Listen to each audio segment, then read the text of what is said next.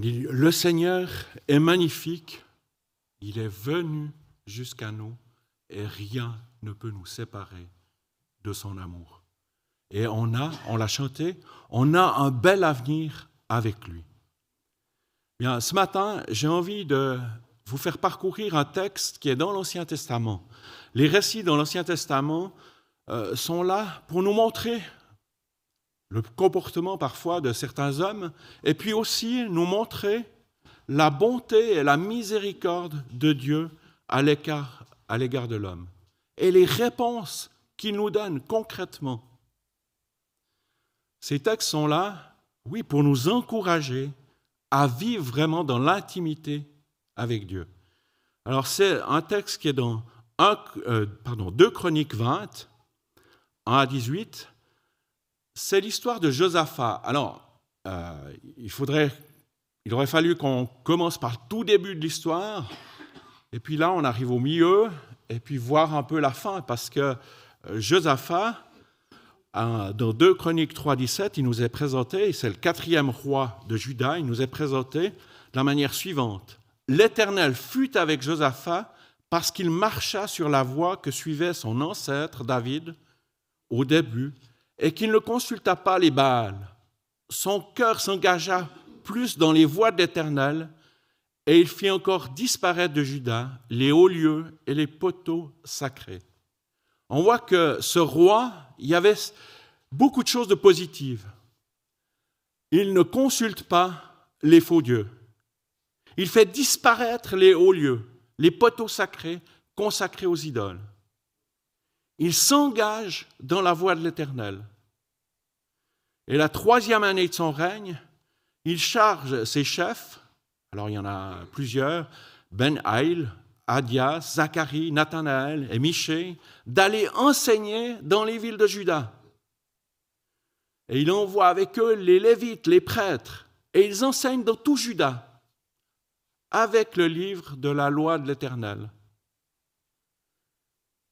Et là, ben, le peuple est enseigné et le peuple se réveille. Et il est dit de, de Josaphat, il marcha sur la voie que suivait son ancêtre David au début. il y a un petit mot quand même qui nous heurte. Hein. Hein, ce petit mot, ou ces deux mots, montrent une faille au début. En effet, Josaphat a connu des éclipses. L'une d'elles nous est décrite au chapitre 18, les versets 4 et 5. Puis Josaphat dit au roi d'Israël, Consulte donc maintenant la parole de l'Éternel. Effectivement, il va s'allier avec le roi d'Israël pour aller au combat. Et le roi d'Israël rassembla les prophètes au nombre de 400 et leur demanda Devons-nous aller attaquer Ramoth Galate ou dois-je y renoncer? Ils répondirent Monte-y et Dieu la livrera entre les mains du roi. Ce ne sont pas des prophètes de l'Éternel. Et Josaphat va dire Mais, hein, il pose la question N'y a-t-il plus ici aucun prophète de l'Éternel pour que nous puissions le consulter? Donc il y a quand même quelque chose qui reste chez Josaphat de dire Mais c'est l'Éternel qu'on doit consulter. Mais nous voyons malgré tout que Josaphat se laisse entraîner avec ce roi idolâtre et il va au combat. Cependant, et là on voit que l'histoire, finalement, la vie, hein, ce n'est pas un long fleuve tranquille. Dieu nous rappelle certaines choses. Et là, en effet, il y a au chapitre 19 un retour à l'éternel. Tout d'un coup, Josaphat se rend compte qu'il fait fausse route. Josaphat se réinstalla à Jérusalem, puis il se mit à visiter le peuple depuis Beersheba jusqu'à la région montagneuse d'Éphraïm, et il, il le fit revenir à l'Éternel, le Dieu de ses ancêtres. Et il affirme, maintenant que la crainte de l'Éternel soit sur vous, veillez sur vos actes, car il y a chez l'Éternel notre Dieu ni injustice, ni favoritisme, ni acceptation de peu de vin. C'est un vrai retour de la part du roi, et le peuple est à nouveau instruit à honorer l'Éternel. Mais attention, et là on arrive au chapitre 20. Ce retour à l'Éternel va, va entraîner une opposition. L'adversité est là au rendez-vous. Et on lit euh, ce chapitre 20, les versets 1 à 18 maintenant. Après cela, après ce retour à l'Éternel, après cela, les Moabites et les Ammonites, accompagnés des Maonites, marchèrent contre Josaphat pour lui faire la guerre. On vint annoncer à Josaphat, une foule nombreuse s'avance contre toi, depuis l'autre côté de la mer, depuis la Syrie, et ils sont déjà à Assat Tamar, c'est-à-dire Engedi. Josaphat eut peur et décida de chercher l'Éternel. Il proclama un jeûne pour tout Juda. Les Judéens se rassemblèrent pour supplier l'Éternel. C'est même de toutes les villes de Juda que l'on vint pour chercher l'Éternel. Josaphat se tint debout au milieu de l'assemblée de Juda et de Jérusalem, dans la maison de l'Éternel, dans le nouveau parvis, et dit Éternel, Dieu de nos ancêtres, n'est-ce pas toi qui es Dieu dans le ciel? N'est-ce pas toi qui domines sur tous les royaumes des nations? N'est-ce pas toi qui détiens la force et la puissance? Toi qui personne ne peut résister. N'est-ce pas toi, notre Dieu, qui a dépossédé les habitants de ce pays devant ton peuple, devant Israël, et qui l'a donné pour toujours à la descendance d'Abraham, ton ami Ils l'ont habité et ils t'y ont construit un sanctuaire en l'honneur de ton nom en disant, Si un malheur nous atteint, que ce soit l'épée, le jugement, la peste ou la famine, nous nous présenterons devant ce temple et devant toi, car ton nom réside dans cette maison. Nous crierons à toi du fond de notre détresse, et tu nous écouteras et nous sauveras. Voici maintenant les Ammonites et les Moabites, ainsi que les habitants de la région montagneuse de Séhir. Tu n'as pas permis aux Israélites de pénétrer sur leur territoire quand ils venaient d'Égypte. Et en effet, ils ont fait un détour et ne les ont pas détruits. Les voici qui nous récompensent en venant nous chasser de ton héritage. Celui que tu nous as donné, notre Dieu, ne vas-tu pas les juger? En effet, nous sommes sans force devant cette foule nombreuse qui vient nous attaquer. Et nous ne savons que faire. Mais nos yeux sont sur toi. Tous les Judéens se tenaient debout devant l'Éternel, y compris leurs jeunes enfants, leurs femmes et leurs fils. Alors l'Esprit de l'Éternel reposa au milieu de l'assemblée sur Jachasiel, fils de Zacharie, descendant de Benaïa, Yéel et Matania. C'était un Lévite, un descendant d'Azaph. Jacaziel dit Soyez attentifs, vous tous Judéens et habitants de Jérusalem, et toi, roi Josaphat. Voici ce que vous dit l'Éternel. N'ayez pas peur et ne vous laissez pas effrayer devant cette foule nombreuse, car ce ne sera pas vous qui combattrez, ce sera Dieu. Demain, descendez contre eux, ils vont monter par la colline de Tsit, et vous les rencontrerez à l'extrémité de la vallée, en face du désert de Jérual. Vous n'aurez pas amené ce combat. Prenez position, tenez-vous là, et vous verrez la délivrance que l'Éternel vous accordera. Judas et Jérusalem, n'ayez pas peur, ne vous laissez pas effrayer. Demain, sortez à la rencontre de l'Éternel, sortez à leur rencontre, pardon, et l'Éternel sera avec vous. Josaphat inclina le visage contre terre, et tous les Judéens et les habitants de Jérusalem tombèrent devant l'Éternel pour l'adorer. On voit, on voit ce, ce combat la peur de Josaphat, une, armée nombreuse l'attaque. Alors on va voir au fait ces différentes phases. La réaction et l'attitude de Josaphat, la réponse de Dieu, l'attitude de Josaphat et du peuple face à la réponse de Dieu. Et puis ces récits de l'Ancien Testament, quelle implication a ce récit pour moi aujourd'hui? Alors la réaction de Josaphat, ben, face à cette, foule nombreuse, face à cette peur, ben, c'est légitime parfois d'avoir peur. Mais comment est-ce qu'on réagit? Lui, réagit bien. Il recherche l'éternel. Et puis, il proclame un jeûne. Un jeûne, c'est choisir de s'abstenir de nourriture et passer du temps dans la prière, dans l'intimité avec Dieu. C'est une manifestation d'un vrai désir d'être dans cette intimité avec Dieu. Alors, ça peut être se passer de nourriture, mais ça pourrait être se passer d'autres choses.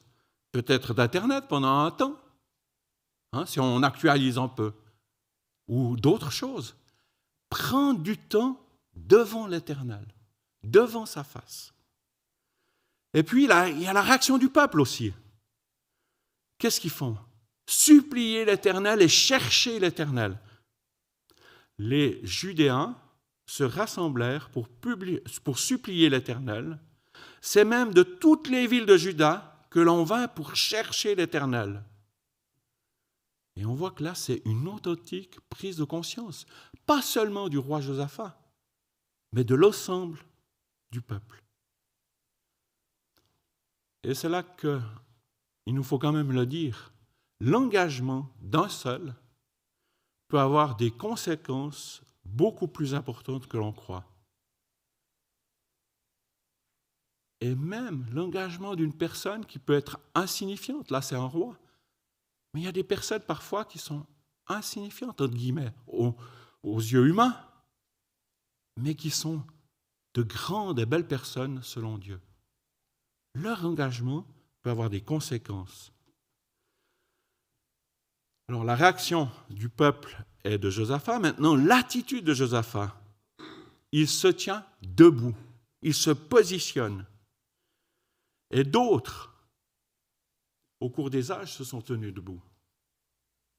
Et on en parle encore aujourd'hui et pas seulement des personnages bibliques comme Josaphat. Je pense que vous pouvez vous souvenir de Marie Durand, qui est arrêtée à cause de sa foi, était âgée de 19 ans et a été emprisonnée dans la tour de Constance avec morte. Mais dans l'épreuve, sa foi s'est affermie. Et elle a écrit l'inscription Résister sur la, sur la margelle du puits de la prison. Après 38 années de prison, dans la tour de Constance, Marie est libérée donc en 1768. Donc ça fait bien, là bien longtemps. Et pourtant, on en parle parfois encore. Et il y a un théologien, Ruben Sayance, qui est bien connu, qui a fait un poème et je vais vous le lire. Ce poème en souvenir de Marie Durand, qui s'est positionnée, qui s'est tenue debout. Elle avait 19 ans, 38 ans. Mais elle a un bel avenir. Parce que notre avenir en tant que croyant, il n'est pas dans la terre, il est au ciel. Résistez. Résistez non, ce n'est pas ta lourde grille, ni ton mur noir, sombre tour, funeste Bastille que j'aime avoir. Mais ces traits qui par une femme furent sculptés, ce mot qui recouvre un long drame, résister. À genoux, sous ces voûtes grises, j'ai retrouvé ces quelques lettres indécises sur le pavé. Et j'ai pleuré noble victime des cruautés, en épelant ton cri sublime, résister. Lorsqu'elle vit la femme austère, la mort de loin, elle voulut que cette pierre fût son témoin, et pour prévenir après elle les lâchetés, elle écrivit sur la margelle Résister. Et ce temps-là, dans son Versailles, le roi riait tandis qu'ici, sous ses murailles, la foi priait. L'un écrivait dans une fête, persécuté. L'autre écrivait en baissant la tête, résister. Et c'est toi qui fus la plus forte, vaillante foi. Depuis longtemps, la femme est morte, et mort le roi. Mais tandis que le sceptre et couronne sont emportés, dans la tour, ce vieux mot rayonne, résister. Et il y a des témoignages, on pourrait en prendre je ne sais pas combien d'hommes et de femmes qui se sont tenus debout, debout devant Dieu. Donc l'attitude de Josaphat, elle nous encourage, se tenir debout au milieu du peuple. Mais Josaphat n'a pas fait simplement de se tenir debout, il a invoqué les promesses de Dieu. Dans ce qu'on a lu, il y a une première affirmation. Dieu règne. Il est conscient que Dieu règne. Éternel, Dieu de nos ancêtres, n'est-ce pas toi qui es Dieu dans le ciel N'est-ce pas toi qui domines sur tous les royaumes des nations? Est-ce que ce n'est pas sans nous rappeler la prière de Jésus? Que ton règne vienne sur la terre comme au ciel. Alors des fois, on ne voit pas, mais Dieu règne. Il n'y a rien qui se passe sur cette terre sans qu'il soit souverain. Il y a une deuxième affirmation dans ce discours du, roi. Dieu est tout-puissant. N'est-ce pas toi qui détiens la force et la puissance, toi à qui personne ne peut résister? Et puis il y en a une troisième. Dieu donne et Dieu peut être notre ami. N'est-ce pas toi, notre Dieu, qui a dépossédé les habitants de ce pays de votre peuple, de votre Israël, et qu'il a donné pour toujours à la descendance d'Abraham, ton ami. On dit qu'on ne choisit pas ses frères, mais on choisit ses amis. Abraham a choisi Dieu et Dieu a choisi Abraham. Dieu nous a choisis. Ben, choisissons d'être dans cette intimité avec lui. Et puis il y a une quatrième affirmation donc ça devait être un, sacré encouragement et ça doit l'être aussi pour nous. Dieu entend et accomplit ses promesses. En fait, le discours de Josaphat rappelle la dédicace du top par Salomon et sa prière. S'il nous survient quelque calamité, l'épée, le jugement, la peste ou la famine, nous nous présenterons devant cette maison et devant toi, car ton nom est dans cette maison nous crierons à toi du sein de notre détresse, et tu exauceras et tu sauveras. Et dans la prière de Salomon, il a dit la chose suivante, dans 1 roi 8, les versets 30 et suivants, Que tes yeux soient nuit et jour ouverts sur cette maison, sur le lieu dont tu as dit, Là sera mon nom. Écoute la prière que ton serviteur fait en ce lieu. Daigne exaucer la supplication de ton serviteur et de ton peuple Israël, lorsqu'ils prieront en ce lieu, exauce du lieu de ta demeure, des cieux, exauce et pardonne.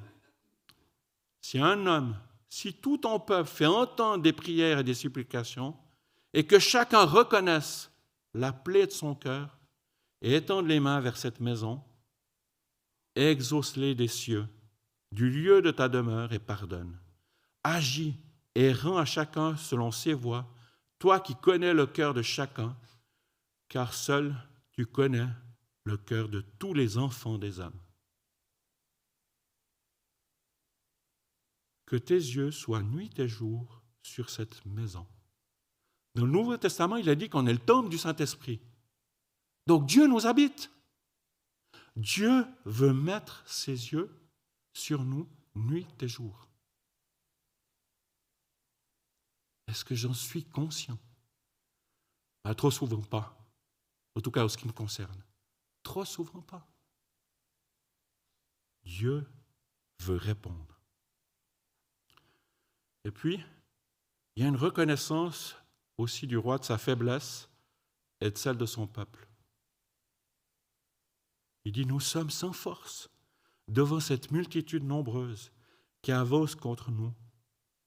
Et nous ne savons que faire. Mais nos yeux sont sur toi. Nos yeux sont sur toi. Combien de fois ne me suis-je pas senti faible Mais que mes yeux soient sur lui? Nos yeux sont sur toi. Ça veut dire une totale confiance en Dieu. La foi, la confiance en Dieu est bien présente pour Josaphat et pour le peuple. Et ça nous rappelle un psalmiste au psaume 118 qui dit la chose suivante. Alors il y a d'abord une louange à l'Éternel. Louez l'Éternel car il est bon, car sa miséricorde durera toujours. Qu'Israël dise car sa miséricorde durera toujours. Que la maison d'Aaron dise car sa miséricorde durera toujours. Que ceux qui craignent l'Éternel disent car sa miséricorde durera toujours. Du sein de la détresse, j'ai invoqué l'Éternel. L'Éternel m'a exaucé, m'a mis au large. L'Éternel est pour moi, je ne crains rien. Que peuvent me faire des hommes?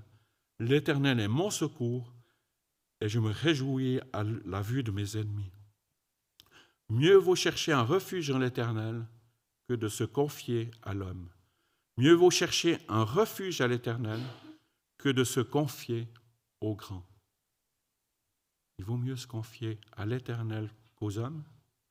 Il vaut mieux se confier à l'Éternel qu'à quelqu'un qui pourrait avoir un certain pouvoir humain. Et c'est vrai que des fois, eh bien, notre patience est, vraiment exercée.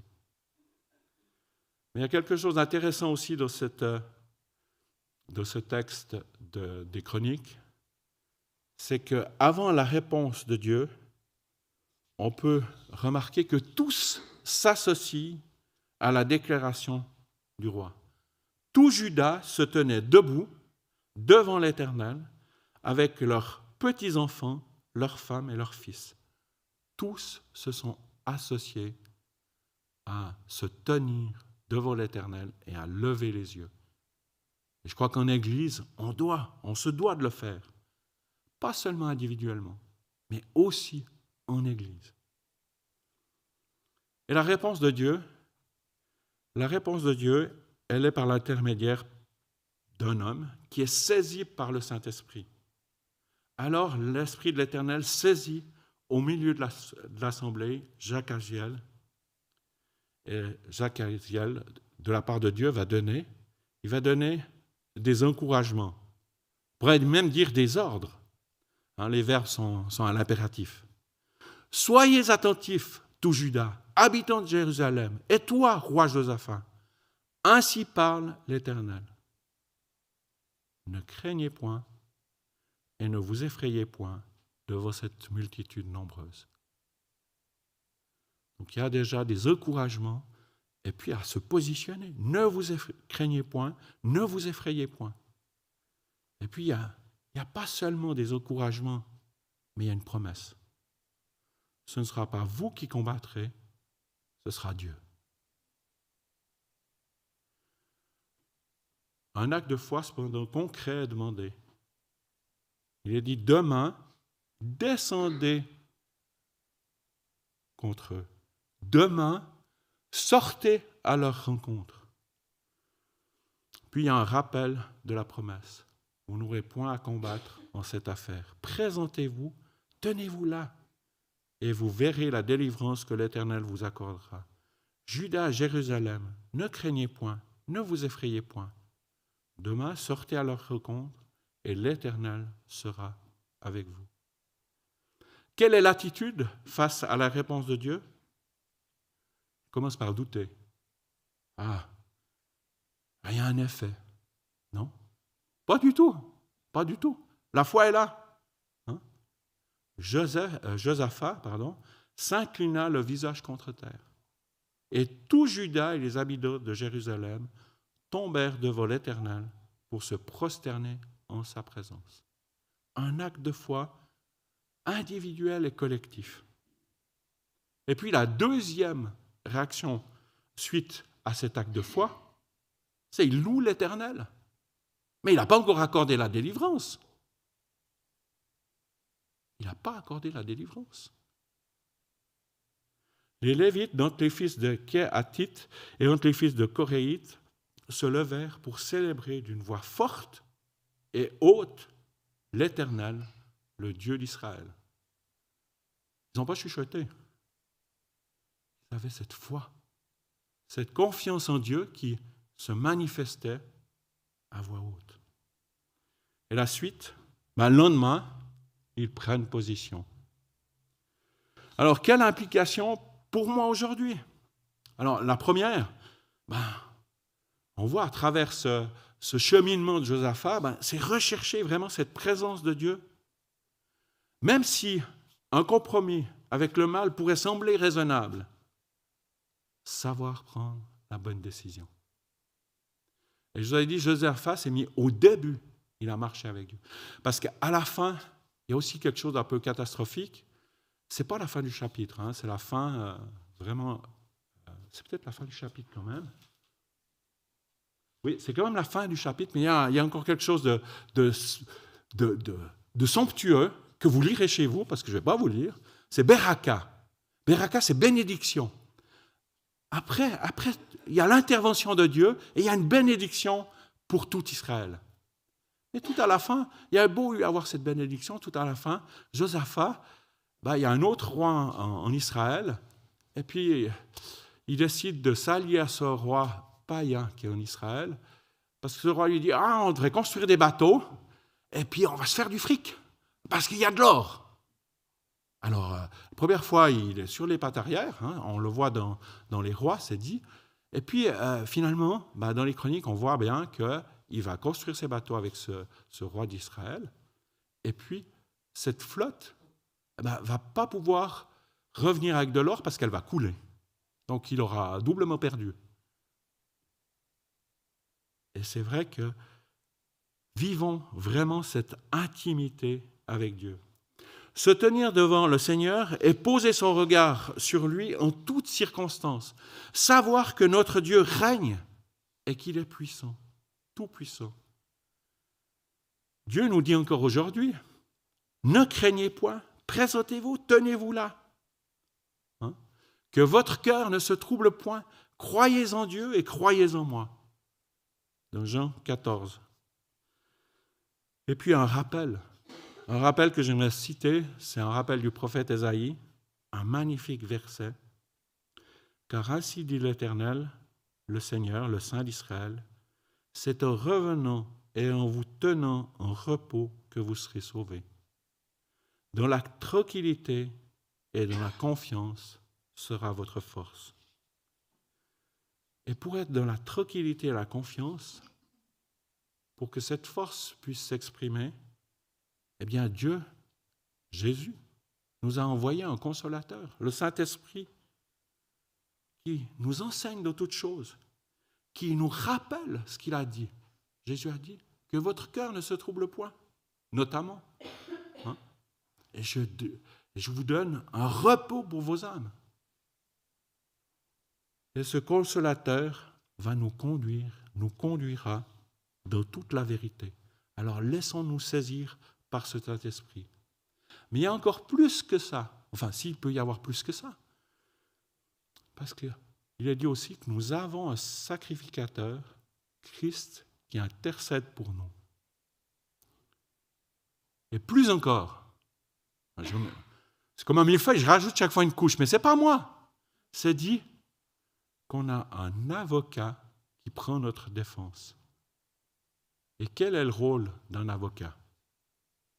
C'est se tenir à côté de son client, lui trouver des circonstances atténuantes, et parfois même, l'accusé, il va essayer de se justifier. Mais ça, ça c'est les avocats qu'on connaît. Mais Christ, qu'est-ce qu'il présente? Est-ce qu'il va essayer de justifier notre péché? Du tout. Christ est à nos côtés. Et la seule plaidoirie qu'il a, il montre ses mains, ses pieds, son côté. Et il dit, tout est accompli. Tout est accompli. La dette est entièrement payé. Il n'argumente pas. Le péché est injustifiable. Mais il dit simplement, tout est accompli. J'ai tout payé. La, parole de Dieu l'affirme, si quelqu'un a péché, nous avons un avocat auprès du Père, Christ le juste. Il est lui-même une victime expiatoire pour nos péchés, non seulement pour les nôtres, mais aussi pour ceux du monde entier. 1 Jean 2, 1. Alors, l'accusateur des frères, Satan, n'a plus qu'à se taire. Christ ferme la gueule du lion rugissant. Ça, c'est Pierre qui le dit. Hein. Votre adversaire, le, le diable, rôde comme un lion rugissant. Eh bien, Jésus-Christ, j'allais dire, lui ferme, je dirais pas le moi, mais c'est vraiment ça. Il n'a plus rien à dire. Il n'y a plus d'accusateur. Tout est réglé. Et n'oublions jamais que si nous confessons nos péchés, Christ est fidèle et juste pour nous les pardonner et pour nous purifier de toute iniquité. J'aimerais terminer en vous laissant simplement cette parole. Cette parole qui est dans Romains 8. Romains 8 qui nous montre au fait comment vivre cette intimité avec Dieu et qui nous rassure. Romains 8, 34. Qui accusera les élus de Dieu? C'est Dieu qui justifie. Qui les condamnera? Christ est mort. Bien plus, il est ressuscité. Il est à la droite de Dieu et il intercède pour nous. Qui nous séparera de l'amour de Christ Sera-ce la tribulation ou l'angoisse, ou la persécution, ou la faim, ou la nudité, ou le péril, ou l'épée Non, rien ne nous séparera de l'amour de Christ. Donc louons l'Éternel pour qui il est Demandons-lui que nous puissions faire ces actes de foi et de confiance en Dieu. Et notre Dieu est fidèle, et il est fidèle jusqu'à la fin. Que ce soit l'expérience de nos vies, j'aimerais encore prier. Oui, Père céleste, merci, merci parce que nous pouvons venir à toi, parce que nous avons cet avocat qui dit j'ai tout payé, j'ai tout accompli. Père, merci parce que tu as envoyé ton esprit, que vraiment nous puissions les uns et les autres être saisis par ton esprit. Que vraiment, Seigneur, nous puissions être guidés par toi et que nos yeux soient fixés sur toi. Seigneur, tu vois chacune de nos circonstances, tu vois qu'elles sont différentes pour chacun. Il y en a qui ont peut-être le, cœur lourd ce matin. Il y en a qui ont peut-être des points d'interrogation. Il y en a qui vivent peut-être la, solitude, la difficulté, la moquerie. Seigneur, tu nous connais tous. Tu connais aussi nos proches, nos amis tu vois que nous aimerions aussi qu'ils puissent voir ta personne.